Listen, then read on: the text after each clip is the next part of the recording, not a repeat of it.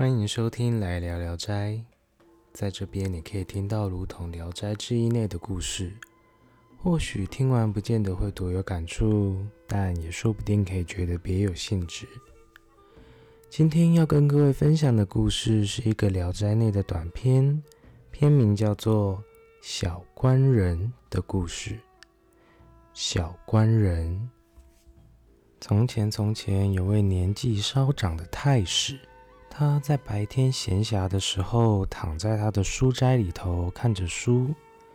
忽然间，眼角的余光发现了一支小小的仪仗队伍，从书房的角落里走了出来。而这个仪仗队伍里面的马，约略也只有跟青蛙差不多的大小，而那些所谓的小人们，看起来也只有手指头般的大小而已。这支由几十个小人组成的小仪仗队伍，不知怎么的，显得好像很威风似的。他们簇拥着轿子上的一位官员，堂而皇之地朝着大门外走去。而那位官员头戴着黑色纱帽，身着绣衣，坐在轿子里头，摇头晃脑。一副自鸣得意的神情，而正在看书的老太史看到这边，反而有点不太相信自己的眼睛。他心想：难道说这类小人的国度与我们这些大人的国度其实没有什么区别吗？正当老太史怀疑自己看错了的时候，他突然又看见一个小人急急忙忙地返回屋内，拿起一只有如拳头般大小的蒙古包帐篷，径自地走到了老太史的床前。这个小人口中说道：“我家主人有一份薄礼，敬献太史。”说完后，他端正地站在老太史的对面，但。并未把礼物给端出来。又过了一会儿，他自己笑着说：“这点小小东西，想来对太史也没什么用处，不如赏赐给我吧。”听完这句话后，老太史对那个小人点了点头，而这个小官人便很高兴地拿着东西走了。从此之后，老太史再也没有看到那些小人，他越想越觉得遗憾，只怪自己当时心里有些慌张，没有向小人打听他们从哪边来，又要到哪边去，也没有问问那位小官人姓什么名什么，在小人国里担任的又是什么样的职务。以上就是《聊斋志异》内名为“小官人”的短篇。篇幅非常的短，而且意史是也没有留下评论，故这篇很有可能只是单纯的乡野奇谈的记录。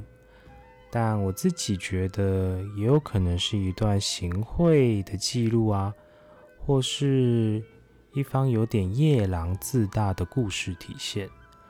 如果场景转换到了现代社会，不也是如此吗？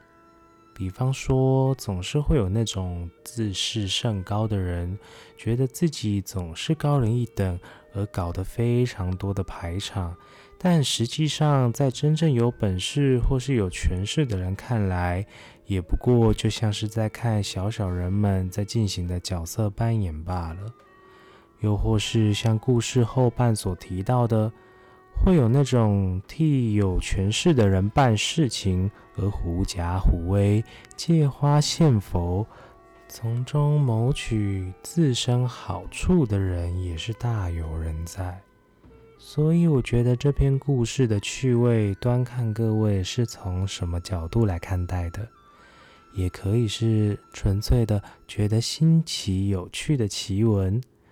或许也可以是观察人们的行为举止做出的微记录，也说不一定。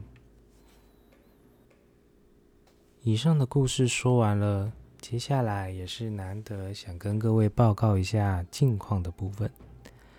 上次更新完一篇长篇故事之后，我这边还有跟其他的创作者合作推出了另一个短篇的奇幻故事有声朗读的版本，而那个内容只上传在我的 YouTube 频道，所以欢迎各位到 YouTube 搜寻“来聊聊斋”。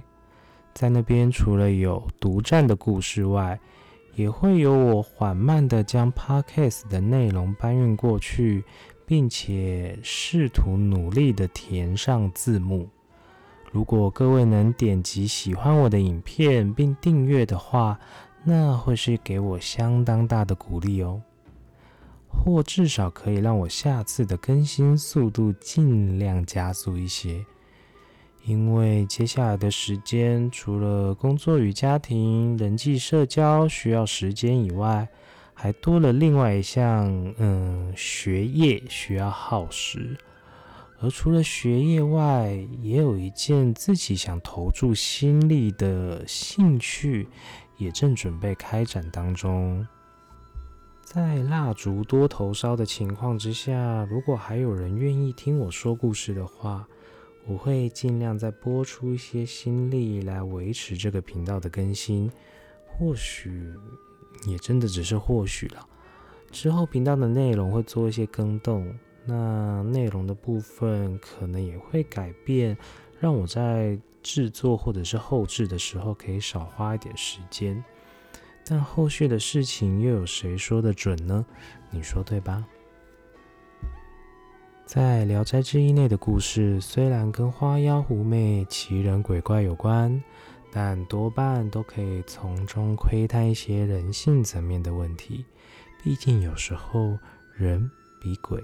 更可怕，不是吗？最后，欢迎各位到我的 IG 留言，告诉我你想要听什么样的故事，或者可以点进我的简介里面随喜打赏，让我更有动力说故事给各位听。感谢收听《来聊聊斋》，我是掷地有声，那我们下次再见。